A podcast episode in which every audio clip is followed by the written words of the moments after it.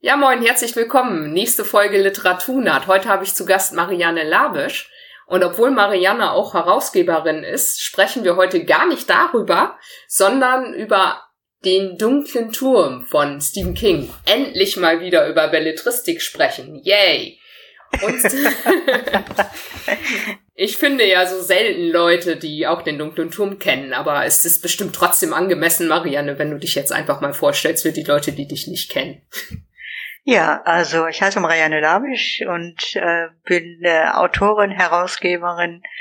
Äh, ich lektoriere auch und äh, manchmal illustriere ich auch. Und äh, ich bin also auch seit zig Jahren äh, absoluter Stephen King-Fan. Also ich lese eigentlich fast alles von ihm, äh, was ich zwischen die Finger kriegen kann und das meiste gefällt mir auch.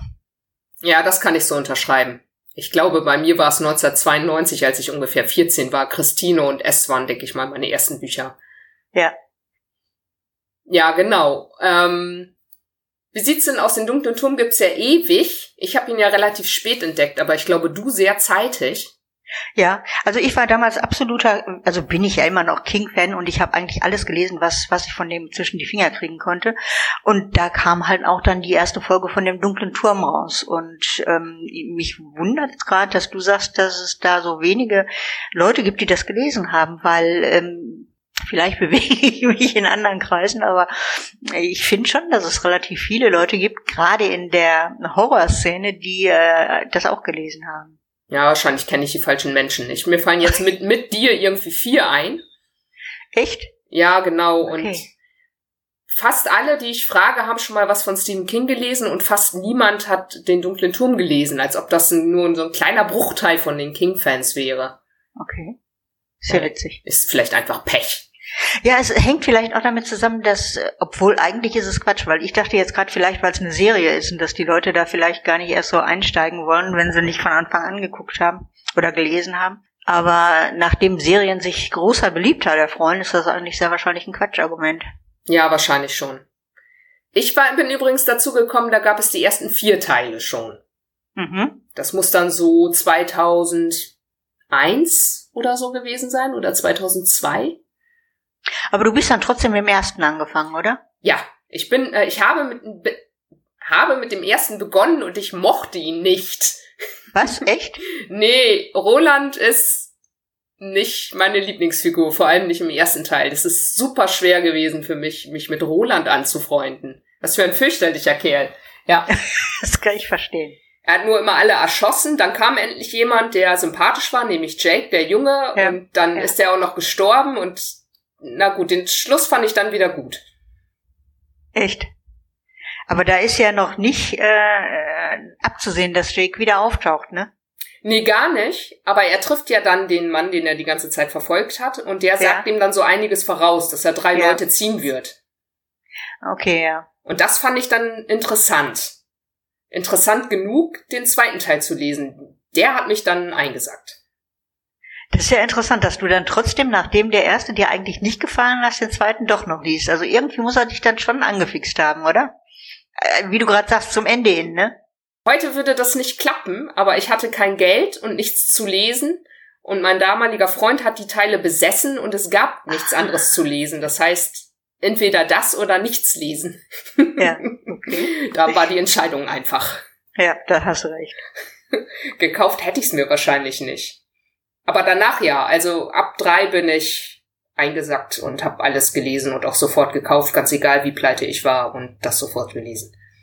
Ja, ähm, im Anfang hat ja King auch alles noch als als ähm, Handtaschenbuch rausgebracht, äh, auch im Interesse seiner Leser, die eventuell nicht so viel Geld hatten. Äh, das ist ja leider dann irgendwann mal verloren gegangen. Oder ich weiß es nicht, vielleicht nur in Deutschland. Also da gibt's ja dann, sind ja viele Bücher nur noch als Hardcover gekommen. Ne? Ja, ich habe den fünften, sechsten und siebten auch als Hardcover gekauft. Mhm. Ja, aber da gab's also äh, die dunkle Turmreihe, die gab's auch als als Taschenbuchform. Aber äh, einige andere, die die gab's dann halt nur als Hardcover oder jedenfalls sind sie zuerst als Hardcover rausgekommen. Ich glaube, auch die Wartezeit wäre noch länger gewesen, wenn ich noch auf die Taschenbücher gewartet hätte. Das kann sein. Und das war irgendwie nicht in meinem Interesse. Also ich konnte mich gerade noch zurückhalten, sie nicht schon auf Englisch zu kaufen. Mein Englisch war noch nicht so toll damals. Ja. Aber äh, dann auch noch auf das Taschenbuch warten, das war irgendwie nicht drin. Ja, ich kann es verstehen. Er, er hat ja mh, mm, diese Green Mile auch als, als, als Serie rausgebracht damals, äh, die ich tatsächlich an der Bahnhofsbuchhandlung äh, immer mir besorgt habe, bevor ich dann zur Arbeit gefahren bin. Da konnte ich auch immer kaum abwarten, bis der nächste Teil endlich kam. Ja, da habe ich zum Glück erst das Buch gelesen, als schon alles da war. Aha. Und ich kann mir vorstellen, das wäre sonst echt der, das wäre ja der Horror gewesen, da immer zu warten. Das war ja ein super spannendes Buch. Ja. Und ich hatte ja schon angekündigt, ich werde dich fragen, welcher Teil dir der liebste ist. Ja, ich, ähm, ich muss gestehen, das war nicht einfach zu beantworten, weil ich irgendwie allen Teilen was abgewinnen konnte. Aber wenn ich dann so doch mal in mich gegangen bin, habe ich gedacht, es ist eigentlich der dritte, weil da eben Susanna auftaucht und dass dann eben diese, diese Hauptfiguren alle zusammen sind, das fand ich dann schon schön. Auch wie er die da geholt hat und äh, wie es ihm selbst dann schlecht ging und so, das fand ich schon interessant. Und diese Monsterkrabben waren natürlich auch äh, irgendwie interessant. ja, ja, ich muss auch sagen, gut, Detta Walker war anstrengend und die Monsterkrabben waren anstrengend, aber sonst war es mein absoluter Spitzenreiter. Also alleine schon die Szene, in der Roland Eddie kennenlernt, das ist ja wohl die beste Szene, die jemals geschrieben wurde, aus meiner Sicht. Ja, in dem Flugzeug das, ne? Genau. Ja, das fand ich auch gut. Toll. Also überhaupt sich so kennenzulernen auf diese Art und Weise, da sitzt jemand plötzlich in deinem Kopf, während du im Flugzeug versuchst, Drogen zu schmuggeln. Ja, fürchterlich. Also, ich weiß nicht, was ich dazu sagen soll. Das ist einfach toll. Ja, das stimmt. Das, das fand ich auch echt irre. Auch Eddie insgesamt als Person fand ich irgendwie gut. Ja, Eddie ist meine Lieblingsfigur von allen Sachen, die ich jemals gelesen habe. Ehrlich? Ja, absolut. Nicht Jake? Nein, nicht Jake, tatsächlich Eddie. Eddie hat mehr Humor. Okay. Mit Humor kriegst ja. du nicht. Ja, Eddie hat aber manchmal auch einen nervenden Humor, ne? Er hat mich an keiner Stelle genervt. Nee? nee. So, wo seine Begleiter ihn immer äh, ermahnt haben, doch mal ernst zu sein? Ja, ich verstehe das. Es ist vielleicht auch anders, wenn du dann nur davon liest und ich daneben stehen muss. Ja. Mich hat er einfach nicht genervt. Ja. Nee, mich hat er auch nicht genervt. Und ich meine, der Humor hat sich ja dann hinterher tatsächlich auch noch ausbezahlt. Ja. Äh, aber äh, tatsächlich war mir doch äh, Jake irgendwie ein bisschen lieber. Aber ich mochte es eigentlich alle, alle vier, muss ich sagen. Auch Roland. Ja, Roland mochte ich später auch, nur noch nicht in Teil 1. Mhm. Aber das kann ich verstehen, absolut. ja, ich stehe vielleicht auch nicht so auf Western und Teil 1 ist noch ein ziemlicher Western. Das stimmt. Aber ich glaube, ich hätte Jake als Kind sehr, sehr gemocht, weil ich bin auch durch die Gegend gelaufen und habe nach Türen zu anderen Welten gesucht, so wie Jake, nur leider habe ich nie eine gefunden.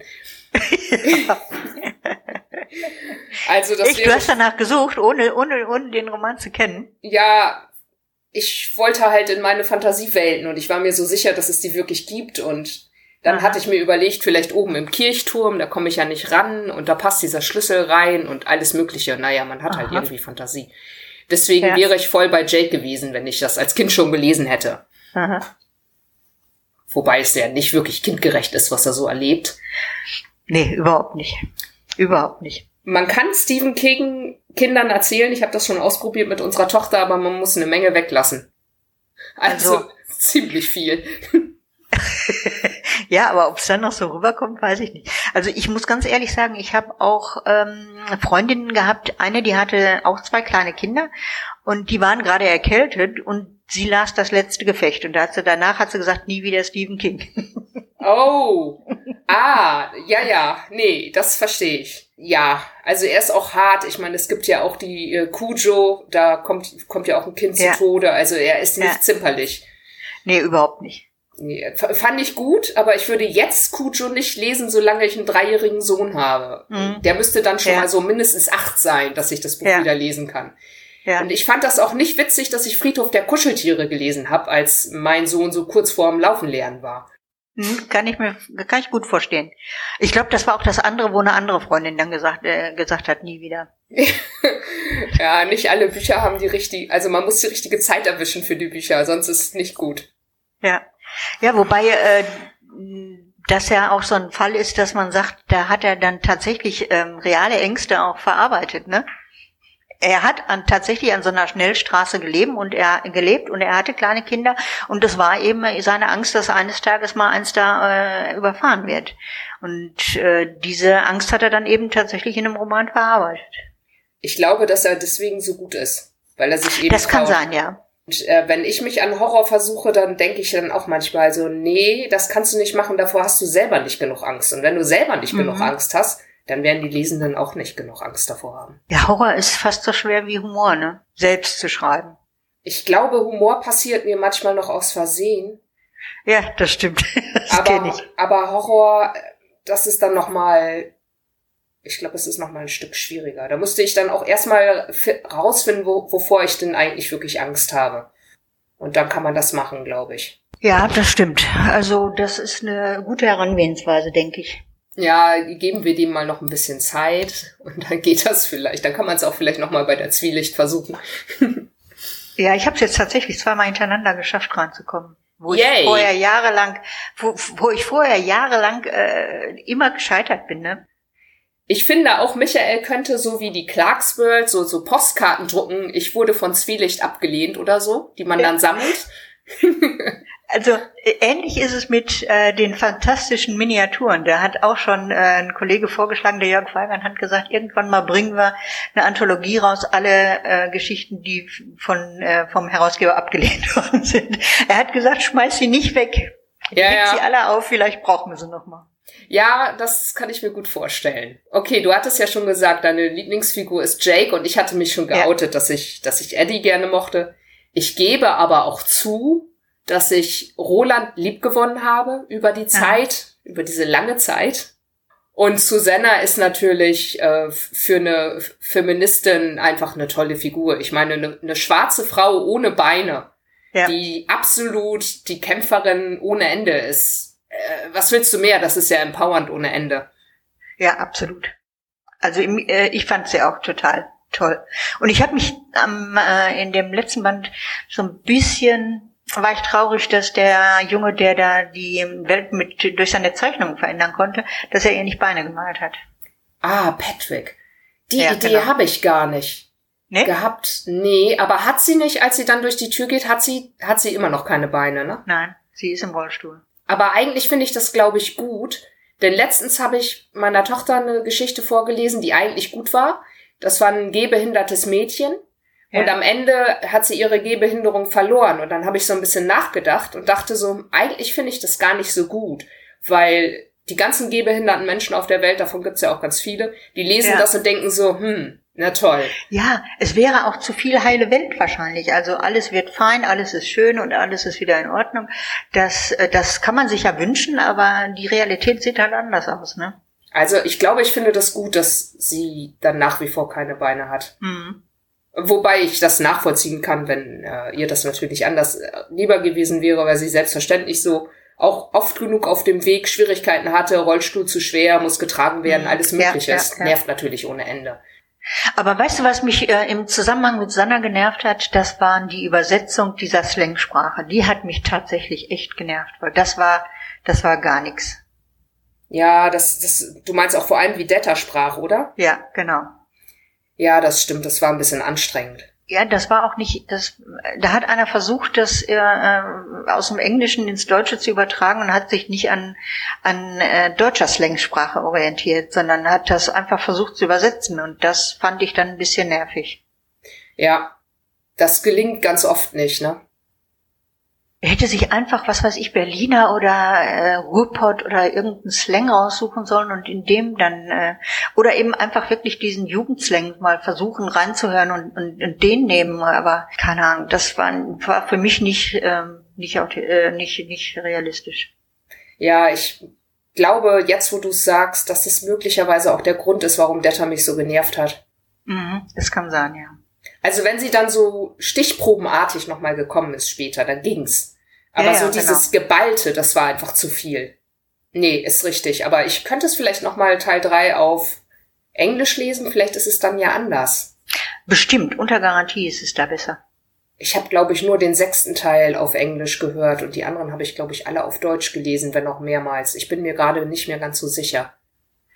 Ich schätze mal, dass da eben äh, King tatsächlich diesen realistischen Slang äh, genommen hat, äh, der äh, geschrieben natürlich auch ein bisschen anstrengend ist. Das, da ist wahrscheinlich tatsächlich besser, wenn du ihn hörst.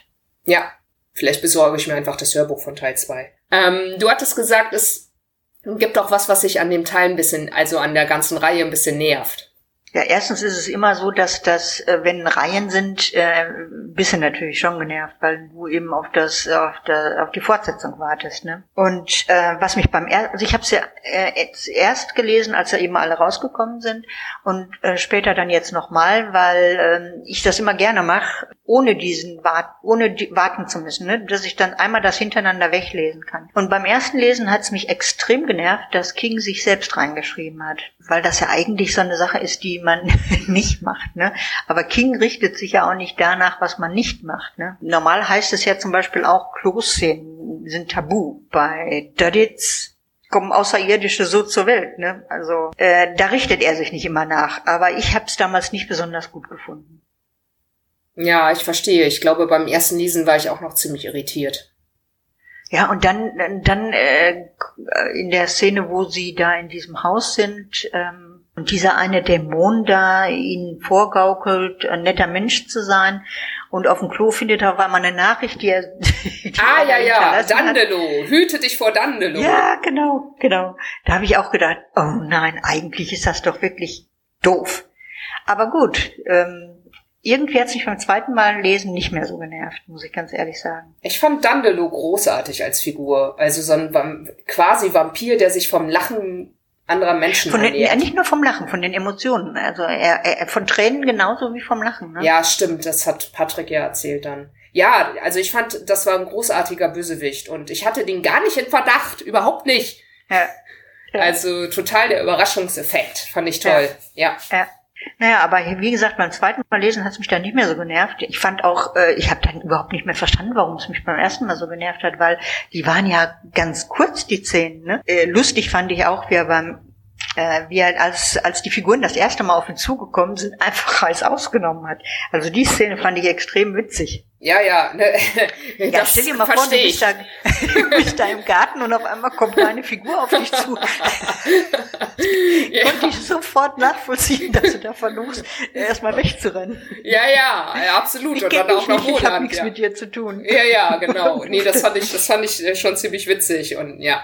Was ich auch schön fand, so scheinbare Nebenfiguren, so wie zum Beispiel Jake ist ja am Anfang in der Buchhandlung und trifft äh, Tower und äh, seinen alten Schachspielenden Freund. Äh, ja. Die werden dann später noch wichtig. Ja, das ist ja sowieso typisch für King. Ne? Er hat ja da äh, ganze Universen und äh, Leute aus Derry, die dann überall wieder auftauchen.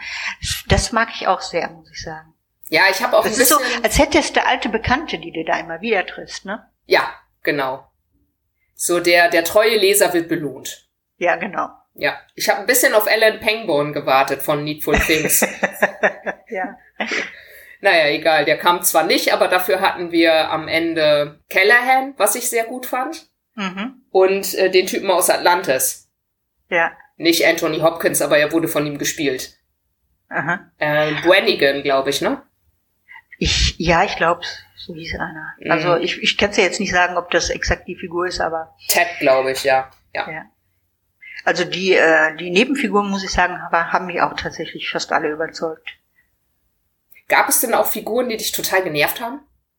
Ich fand es traurig, dass seine erste große Liebe eben tatsächlich so sterben musste, wie sie gestorben ist. Das hätte und dann eben auch noch schwanger war. Also das, das fand ich ex. Das, ich bin halt auch gerne, habe ich so lieber Happy Ends, glaube ich. Aber das fand ich schon schade.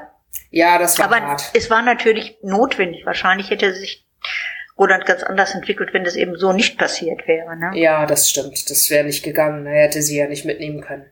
Dann noch mit einem kleinen Kind. Und was mich auch genervt hat, ist dieser nachgeschobene Teil.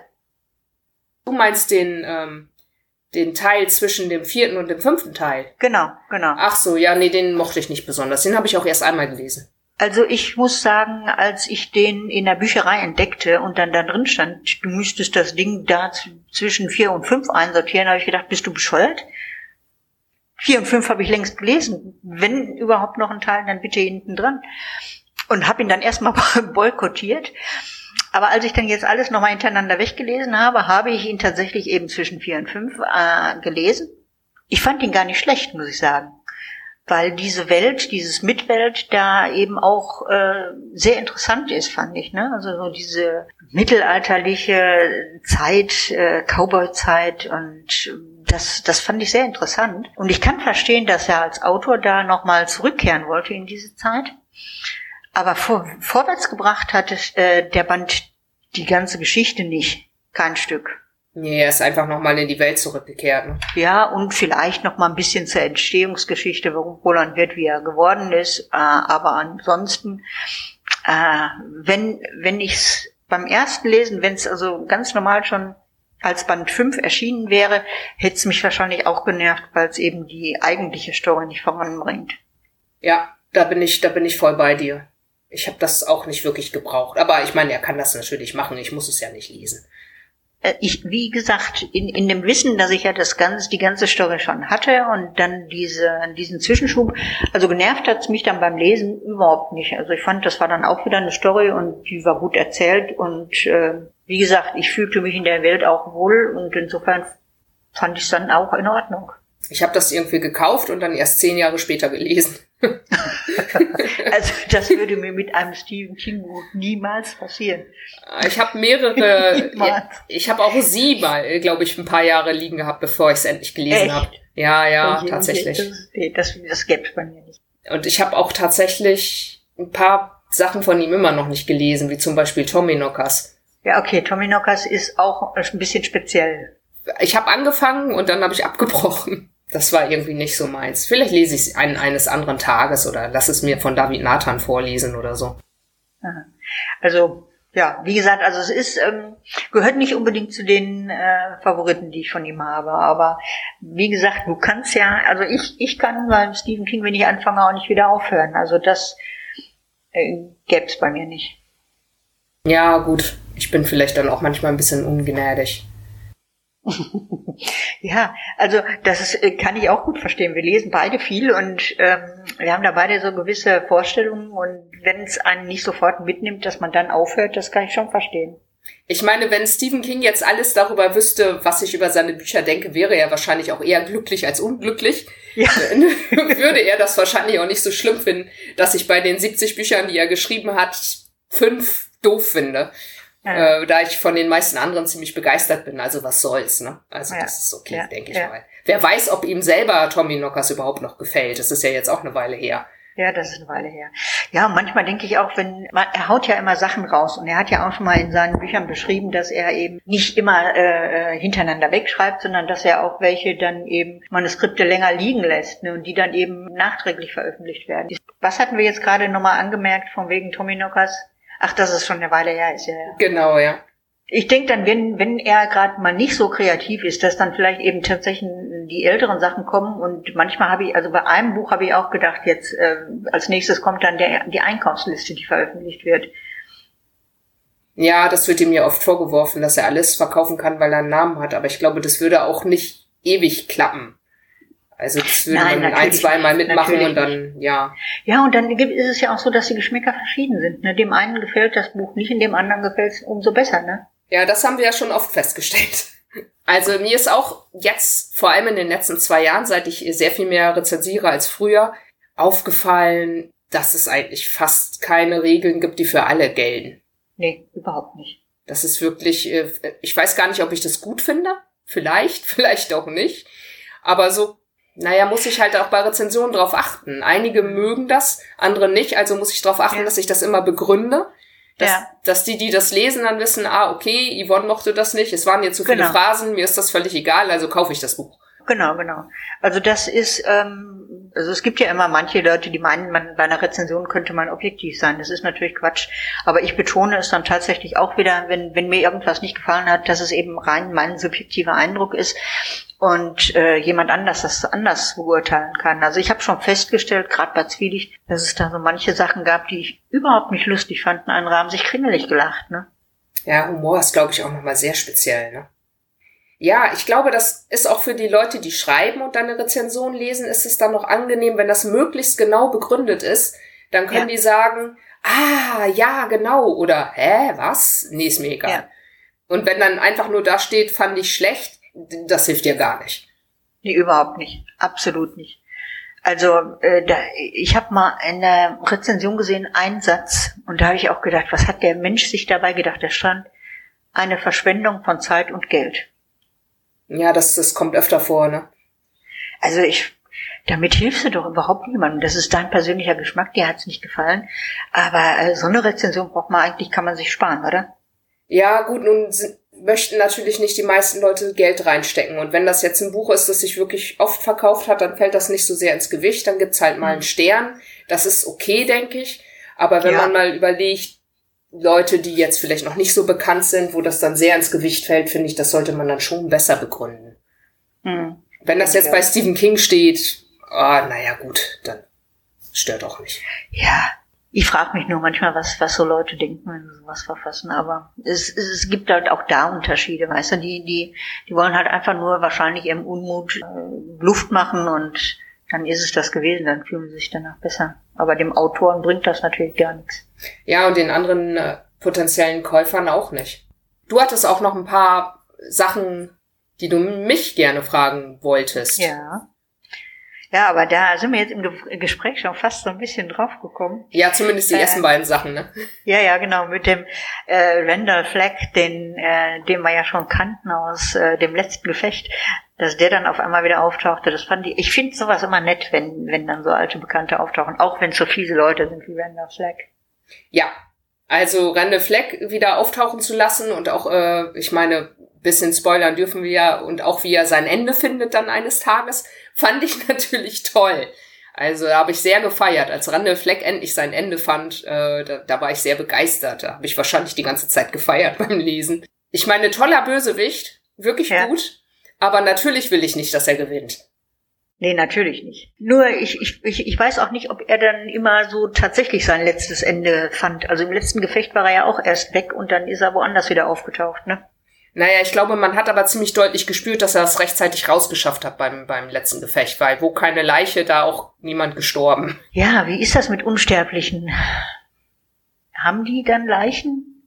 Verfallen die sofort zu Staub? Wie so wie Voldemort, oder? ja. Ja, man weiß es nicht.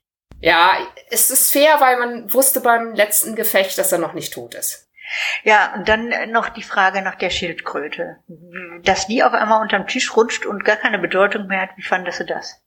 Ich dachte mir, naja, wer weiß. Vielleicht taucht sie später wieder auf in einem anderen Buch. Ah. Das ist dann für mich okay und sie hatte ja ihren Zweck erstmal erfüllt. Ich fand das alles, was mit der Schildkröte zu tun hat, eigentlich ganz angenehm. Ja, also erst, erst fand ich es auch gut, weil sie hat ja magische Kräfte gehabt irgendwie, sie hat ja geholfen. Aber dass dann dieses magische Utensil auf einmal zur Bedeutungslosigkeit verkommt, das fand ich irgendwie nicht so schön. Ich hätte mir das gewünscht, dass es vielleicht noch irgendwo aufgehoben wird und vielleicht irgendwann nochmal eingesetzt werden könnte. Aber gut, da steckst du halt nicht drin. Ne? Wenn, wenn du die Geschichte nicht selbst schreibst, dann musst du sie nehmen, wie sie ist. Das stimmt. Und ich hatte dann gedacht, naja, es ist Stephen King, die Dinge sind ja auch wenn sie jetzt hier erstmal weg sind, wer weiß, vielleicht kommen sie ja noch mal wieder an anderer Stelle. Das hat mich dann ein bisschen getröstet. Wie fandest du mir als äh, Person? Also die hat mich so ein bisschen genervt. Am Anfang ja. Und ganz am Ende auch. Aber in der Mitte hat sie mir leid getan. Hm. Weil das ist ja irgendwie auch gemein für, für eine Frau oder sagen wir mal für eine weibliche, für ein weibliches Geschöpf, schwanger zu sein und dann zu wissen, ja, so allzu lang darfst du das Kind aber nicht behalten. Ah. Das ist irgendwie schon mies. Aber die ganze Sache mit, mit Susannas bzw. Mias Schwangerschaft bin ich ganz froh, dass ich es gelesen habe, als ich nicht schwanger war selber. das glaube ich. Das wäre vielleicht dann auch, das mit den Gelüsten kann ich ja durchaus nachvollziehen, obwohl ich bis jetzt in der Schwangerschaft noch keine Lust auf äh, rohe Kröten hatte. Aber, boah.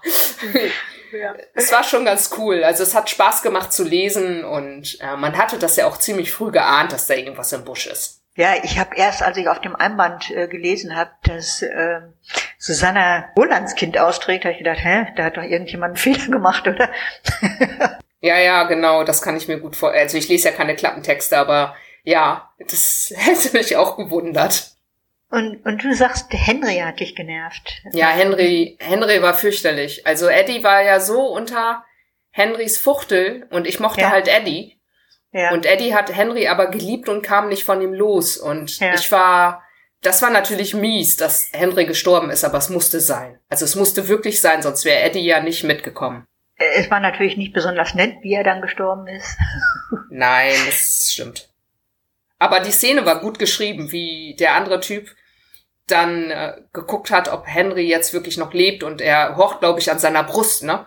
An seiner Junkie-Brust. Und das war wirklich gut. Also die Perspektive war extrem gelungen, obwohl das ja nur eine totale Nebenfigur war. Aber ja. ich finde, King gelingt es halt mit ganz wenig Sätzen, ja. eine Figur echt zu machen. Ja, das stimmt, absolut. Also das stimmt. Du siehst, also ich, ich könnte mir gut vorstellen, dass er sich tatsächlich auch an lebenden äh, Personen orientiert. Dass er eine bestimmte Person vor Augen hat, wenn er äh, die Personen kreiert. Also das könnte ich mir schon vorstellen, weil die eben tatsächlich äh, oft wirklich lebendig sind. Da muss noch mehr dahinter stecken ich habe ja schon mit anderen Leuten gesprochen, die machen das auch, aber denen gelingt das dann trotzdem nicht so gut wie King. Also irgendwie muss ich ja, das nochmal genau untersuchen, weil ich will das auch. Das ist einfach gut. ja, ich finde das auch so gut.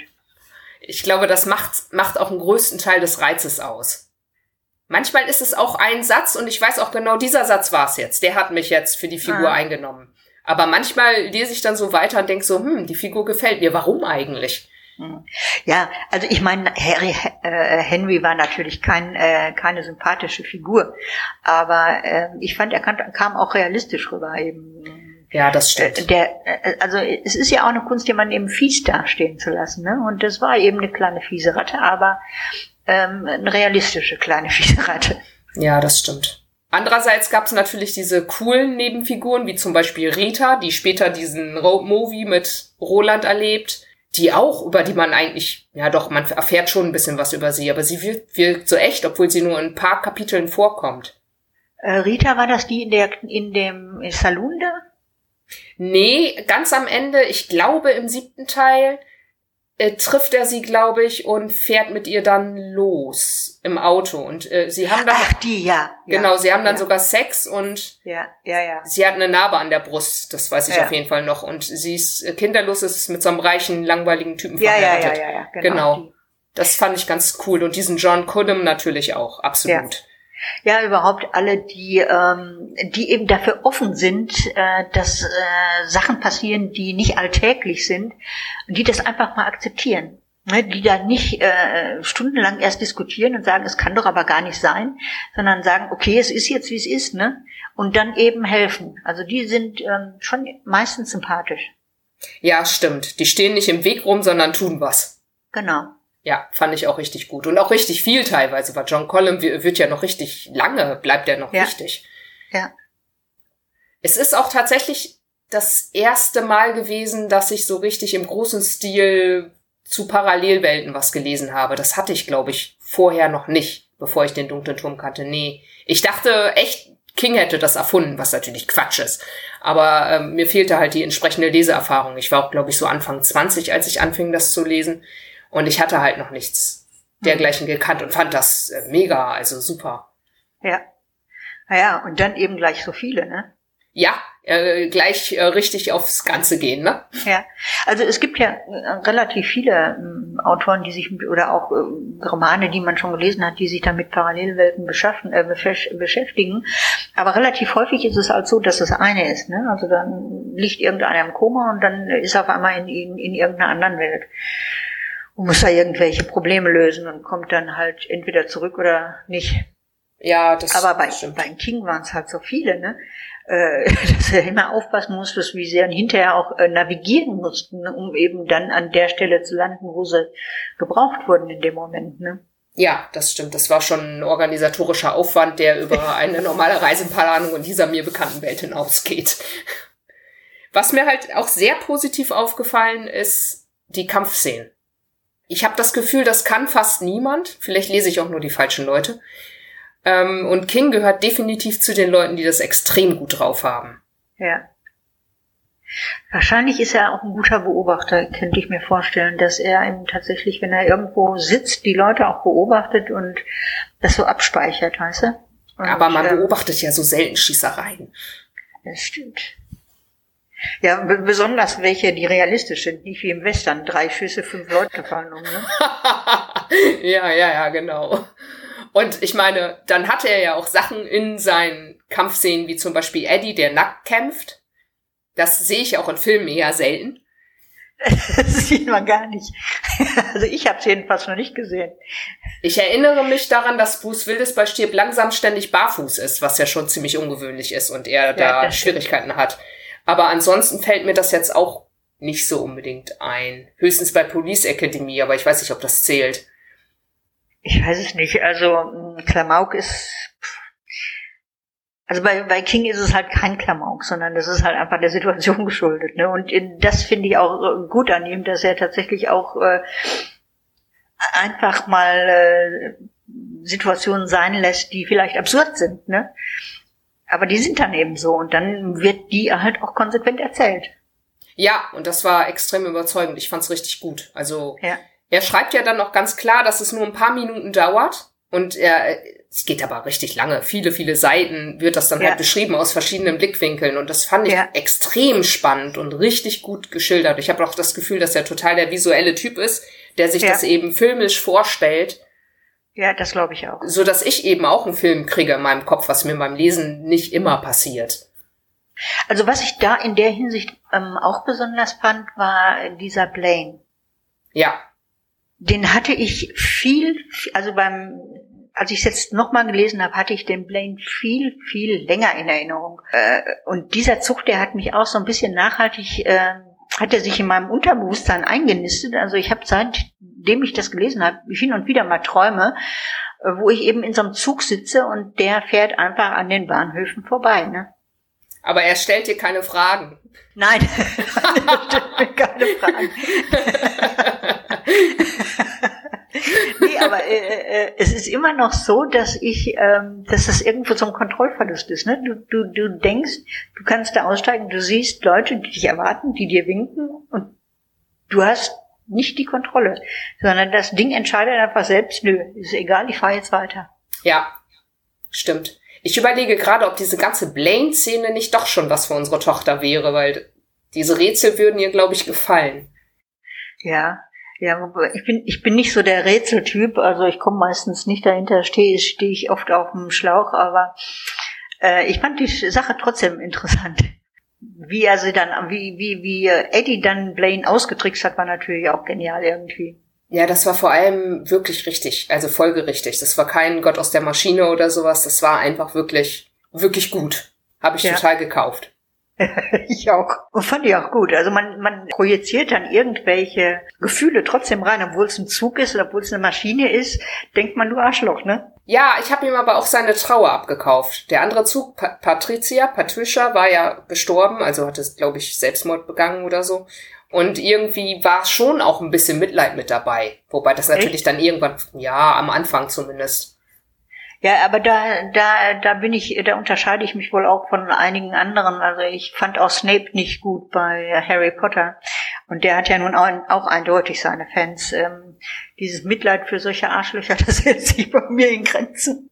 Was mir sehr in Erinnerung geblieben ist, als ich auch nochmal nachgedacht habe darüber, dass wir uns ja heute dazu treffen. Es gibt eine Stelle, ich glaube, im fünften Teil bei Wolfsmond, da, die sind ja auf dem Weg zu etwas wirklich Wichtigem. Sie wollen ja alle Universen retten, den Turm ja. daran hindern zu fallen. Also ja. wirklich eine wichtige Aufgabe. Ja. Und kommen in dieses kleine Dorf, das ein kleines Problem hat. Also jetzt direkt, ja. direkten Vergleich. Natürlich ist es für die schrecklich. Und irgendjemand, ich glaube, Eddie schlägt vor, und wenn wir ihnen nicht helfen und weiterziehen, weil unser Ziel ist doch viel wichtiger als das hier. Ja. Und dann sagt Roland, naja, also mit der Einstellung kommen wir keine, keine zehn Kilometer an den Turm ran, so das kannst du gleich vergessen, wir müssen das machen. Und das hat mich total eingesackt. Aber eigentlich, ähm, also ich glaube, dass das auch wirklich eine wichtige Sache ist, aber eigentlich hat er von Band 1 an äh, konträr gehandelt. Ne? Er hat seine Freunde geopfert, er hat Jake geopfert und hier sind es Fremde und für die setzt er sich ein. Und vielleicht ist das das, was äh, Roland auch lernen muss. Vielleicht muss er deshalb diese Geschichte so lange wiederholen, bis er eben seine Freunde nicht mehr opfert. Vielleicht ist er deswegen auch nicht an den Turm rangekommen, weil er sich eben noch so verhalten hat. Naja, er ist ja zum Schluss zum Turm gekommen. Ist ja, weil er aufgehört hat, sich so zu verhalten. Also das ist jetzt eine Idee, die neu ist. Die hatte ich jetzt erst vor zwei Sekunden, deswegen habe ich keine Ahnung, ob die klappt. ja, also das ist mir so auch im Nachhinein äh, gekommen, als er eben äh, wieder anfängt und hat eben diese Trompete oder was es war, dieses Instrument von seinem Freund, hat er auf einmal dabei, ne, was er ja im ersten Durchgang nicht dabei hatte. Vielleicht ist dann im dritten Durchgang, hat er seinen Freund noch mit dabei. Man weiß es nicht, ne? Keine Ahnung. Also ich glaube nicht, dass er alles nochmal von vorne schreibt, aber. aber rein theoretisch hat er sich die Möglichkeit ge geschaffen, ne? Ja, das stimmt. Das finde ich auch ziemlich cool. Ich muss auch immer weinen, wenn er am Ende auf den Turm zugeht und sagt im Namen von und dann listet er alle ja. auf. Ja. Ich muss ja, jetzt schon fast schon wieder heulen, wenn ich nur daran ja. denke. Also, also, stell dir das mal, stell dir das mal im Film vor, da wirst du dann, also da denke ich mal, da kullern die Tränchen dann wirklich. Ja, beim Film bin ich auch deutlich näher am Wasser gebaut, als wenn ich was lese. Ja, ich auch. Äh, apropos Film, hast du den Film gesehen? Nee. Ah, okay. Äh, es ist auch nahezu unmöglich, diese, äh, diese sechs, sieben äh, Bände da in, in einen Film zu packen. Also das haben das, sie auch nicht versucht. Das ist eher so, es basiert lose auf den Figuren und auf der Welt und das war eine gute Auswahl, aber es hat nicht, also es ist quasi eine, eine andere Geschichte, die eben wirklich eigentlich sich fast nur unterscheidet, aber ja. auch, auch gut ist. Ja, das ist relativ häufig so. Also ich habe zum Beispiel ähm, Shining erst als Film gesehen und den fand ich total gut. Ja. Aber es ist eine andere Story als im Buch, ne? Also ich mochte den Film nicht. Nee? Nee, ich habe den Film auch zuerst gesehen und ich fand ihn total doof. Und War dann ich zu gruselig oder was? Nee, irgendwie ich mochte den einfach gar nicht. Der hatte irgendwie eine ganz komische Atmosphäre. Ich fand Aha. auch äh, Jack Nicholson, den ich eigentlich immer super finde, fand ich irgendwie doof und ich weiß nicht, nichts, nichts war irgendwie gut. Und dann habe ich das Aha. Buch gelesen und dachte so, echt, das ist das dieselbe Geschichte? Das Buch ist voll super. ja, also im Buch ist es auch, äh, Quatsch, im, im, im Film ist es auch, manchmal fragst du dich, was die Leute sich dabei denken. Also diese, diese wichtige Figur, dieser, mm, dieser Koch, der da die alles in Bewegung setzt und dahin reist und, und um da zu sein, um, um zu helfen und zupp ist er da, ist er weg, ist er ermordet. Also das fand ich weniger. Ja, das kann im Buch nicht passiert sein, weil in der Fortsetzung lebt er noch. Ne? Genau, genau. Ja, ja, genau. Ja, die Fortsetzung, da habe ich bis jetzt nur das Buch gelesen und aber den Film noch nicht angeschaut. Dabei wollte ich das eigentlich. Ach, da gibt's auch schon einen Film. Das wusste ich jetzt gar nicht. Ich glaube ja mit ähm, äh, mit äh, Obi Wan Kenobi. Na komm, eben eben McGregor. Ah. Okay. ja, ja. Nee, äh, den Film kenne ich noch nicht, aber das Buch fand ich durchaus lesenswert. Ja, fand ich auch gut. Habe ich auch eine Weile gebraucht, bis ich mich daran getraut habe. Das lag wahrscheinlich auch wieder zwei Jahre rum, aber ja, irgendwann habe ich es dann mal gelesen. Also ich finde auch interessant, wie er tatsächlich diesen Alkoholismus immer wieder mal äh, mit ins Spiel bringt, äh, und unter dem er ja selbst jahrelang gelitten hat. Ne? Ja, da merkt man, dass er darüber was weiß. Ne? Ja, absolut. Das finde ich aber dann auch wieder ganz allgemein fällt mir auf, dass ich Dinge gerne lese, wenn ich das Gefühl habe, da steckt wirklich was drin. Da hat jemand Herzblut, ja. Leidenschaft oder die Hosen ein bisschen runtergelassen. Mhm. Und es ja. fällt mir ganz viel auf, vor allem so bei zeitgenössischen Kurzgeschichten, die lesen wir ja auch beide viel, jetzt vor allem im Bereich Science Fiction, mhm. dass es dann zwar teilweise ganz, eine ganz gute Geschichte ist, ich aber dann das Gefühl habe, braucht aber die Welt nicht, weil eigentlich äh, steckt da nicht wirklich dein Herzblut drin. Mhm. Das ist schade eigentlich. Ich glaube, ich würde einiges verzeihen, so wenn ich das Gefühl hätte, ja, da ist was drin. Ja. Ja, aber das ist halt auch nicht so einfach. Ne? Also wenn da wirklich so ein bisschen Herzblut mit drin stecken soll, dann ähm, dann lässt du, wie du erst vorhin schon sagtest, so ein bisschen die Hosen runter und machst dich auch angreifbar. Und äh, dass das nicht jeder macht, äh, kann ich schon irgendwo auch nachvollziehen. Obwohl es natürlich, da gebe ich dir vollkommen recht, eigentlich die besten Storys sind. Nehmen wir mal ein konkretes Beispiel. Äh, ich hoffe mal, ich kriege deswegen keinen Ärger. Äh, Michael Ivoleit, Letzte Nova, die Novelle, hinten 100 ja. Seiten. Ja. Äh, ja, also da hat er definitiv Herzblut von sich selber reingesteckt. Ja, das hat sich einfach absolut. so gelesen, das konnte ja. nur er schreiben. Das konnte jetzt mhm. nicht irgendein anderer x-beliebiger anderer Autor nee. schreiben. Das nee, glaube ich auch, dass sich ein anderer nicht so in diese Welt hätte reindenken können. Ja, und auch der Protagonist, dem hat er ja auch ja. äh, Züge von sich selber gegeben. Das war jetzt nicht genau er, natürlich nicht, aber da war halt irgendwas wirklich drin. Da hat er sich richtig rangetraut und diese Figur lebendig gemacht und hat sich halt auch ein bisschen was dabei getraut. Er hat was gewagt. Ja.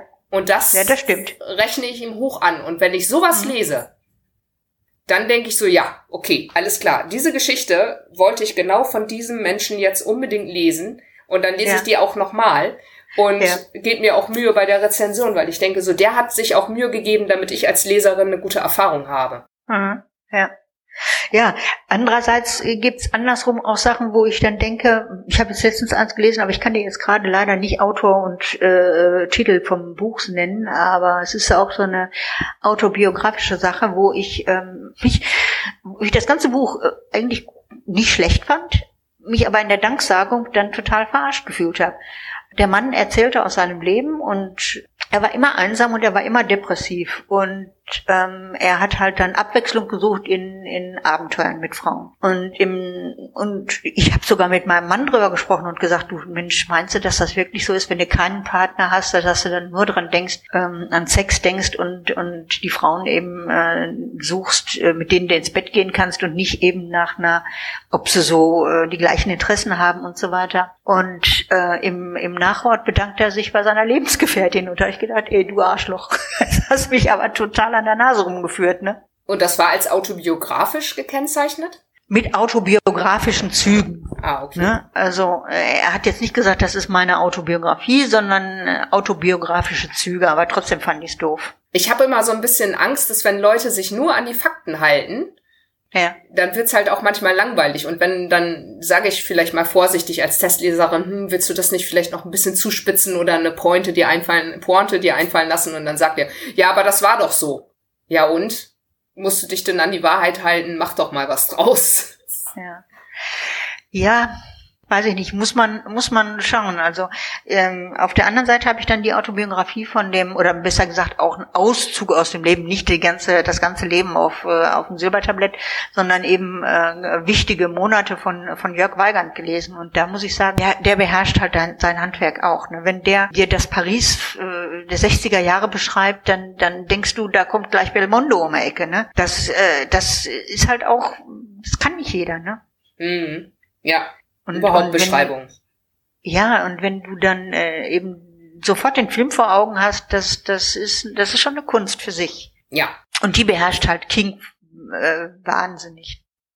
Ja, also ich bin auch tatsächlich, inzwischen habe ich ja nun wirklich viel anderes gelesen, auch sehr Gutes, vor allem jetzt in den letzten zwei Jahren. Aber bis jetzt wurde King noch nicht vom Thron gestoßen. Nö. Also muss ich Also es zugeben. gibt schon auch andere, andere ähm, Autoren, die ich auch sehr gerne lese. Aber King ist eindeutig derjenige, von dem ich das meiste im, im Bücherregal stehen habe.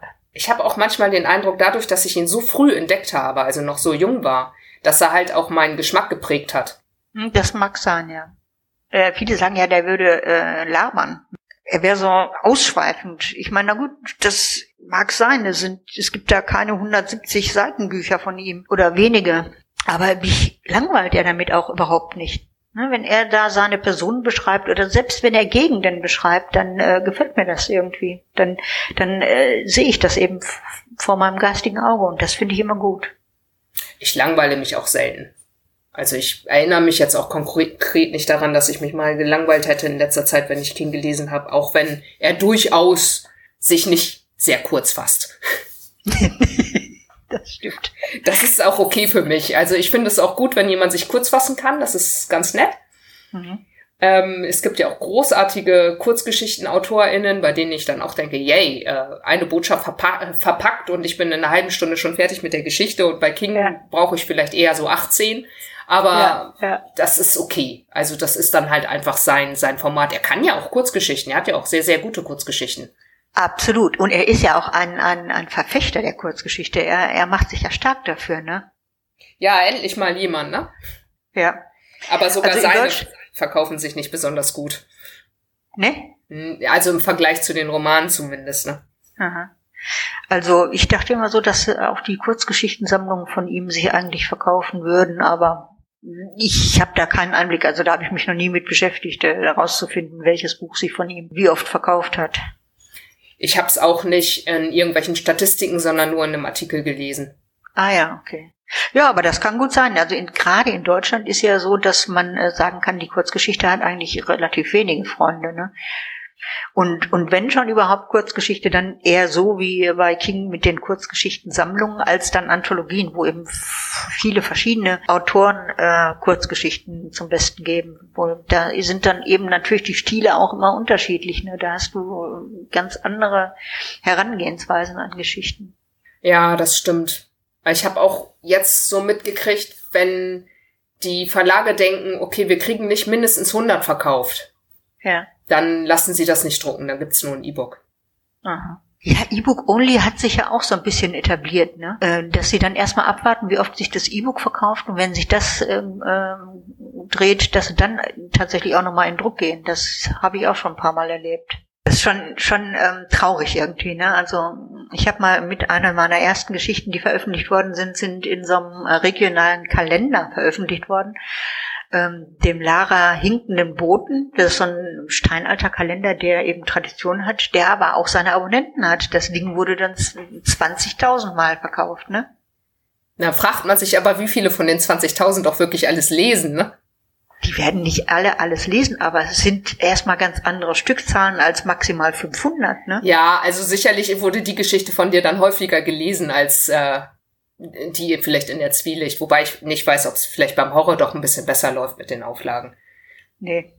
Auch nicht. Ne? Ich hätte gedacht, Horror ist noch ein bisschen beliebter als Science Fiction. Fantasy ist, verkauft sich ja zum Beispiel doch ein bisschen besser.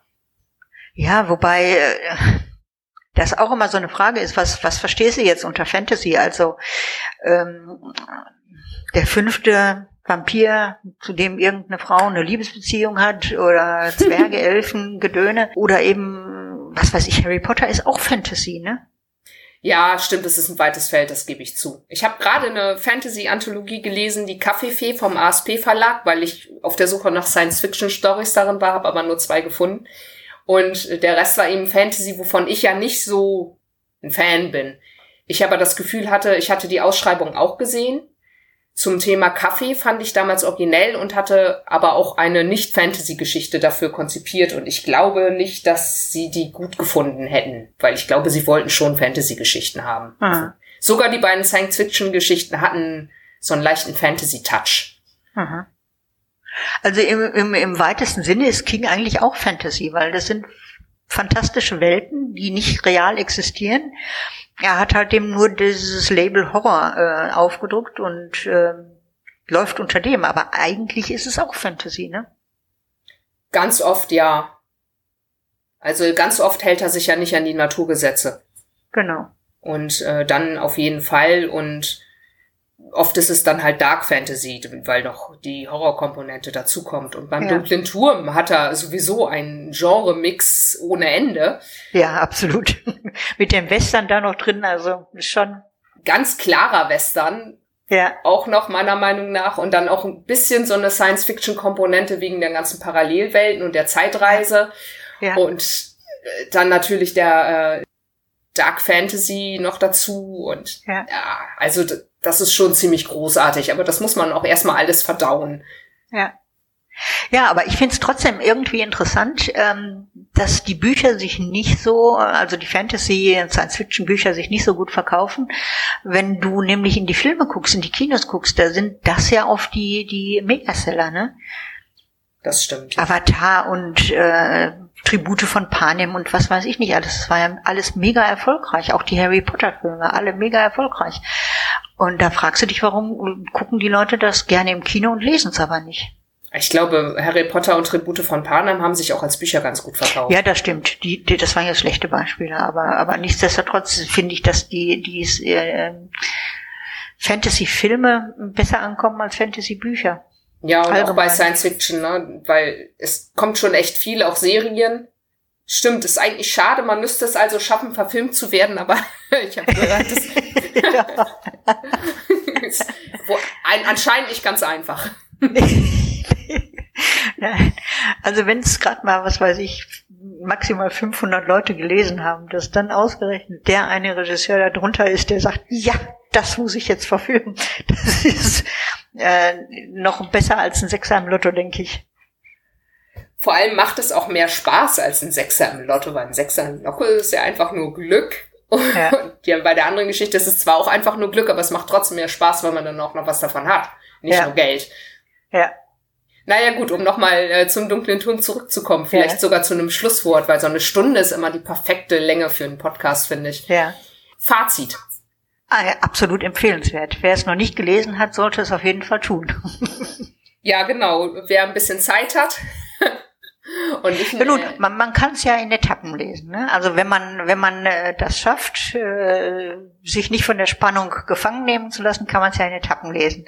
Also es ist nichts, was man an einem Nachmittag verschlingen kann, aber es ist absolut lohnenswert, meiner Meinung nach. Genau, und als Tipp würde ich noch geben, falls man beim ersten Teil noch nicht so begeistert ist, den zweiten trotzdem zu lesen. Ja, ich habe auch schon mal das Buch verliehen und jetzt werde ich wahrscheinlich Haue kriegen und gesagt, äh, lass den ersten Teil erstmal wegfangen mit dem zweiten an. Hat aber auch nicht geklappt. Nee, denke ich mir. Das, das ist auch nichts, was, äh, was ein, ein Serienmensch macht. Den ersten Teil erstmal weglassen. Nee, es hat nicht geklappt, weil sie war zu angegruselt davon, dass er seine Finger verliert. I, der hat seine Finger verloren. Nee, kannst du wieder haben. ja, wobei verloren hört sich noch zu harmlos an, ne? Absolut. Also ich, ich bin Fan, ist immer noch mein Lieblingsbuch. Ich suche immer noch eins, das mir besser gefällt und werde da aber noch viel Zeit reinstecken. Cool, ja, dann vielen Dank. Wir hören uns ja bald wieder. Ja, genau. Genau, ich habe, glaube ich, zwischendurch noch eine andere Folge. Aus irgendwelchen Gründen muss ich anscheinend drei Folgen im Mai machen. Warum nicht? Und äh, dann hören wir uns bald wieder. Da freue ich mich auch schon ja. drauf. Ja, dann zu dritt, ne? Dann zu dritt, genau. Dann wird's äh, noch ein bisschen wilder. ja, aber ich denke, ja, naja. Also ich finde, ähm, ein bisschen Überlappung darf ruhig sein. Das äh, macht's ja auch ein bisschen lebendig, finde ich. Ja, ja, das stimmt. Cool, dann vielen Dank, dass du da äh, da warst und dir die Zeit genommen hast so und äh, bis bald. Bis bald. Vielen Dank, dass du mich äh, eingeladen hast, äh, mit dir darüber zu sprechen. Ne? Danke, hat mir viel Spaß gemacht. Ja, mir auch. Danke, ciao. Tschüss.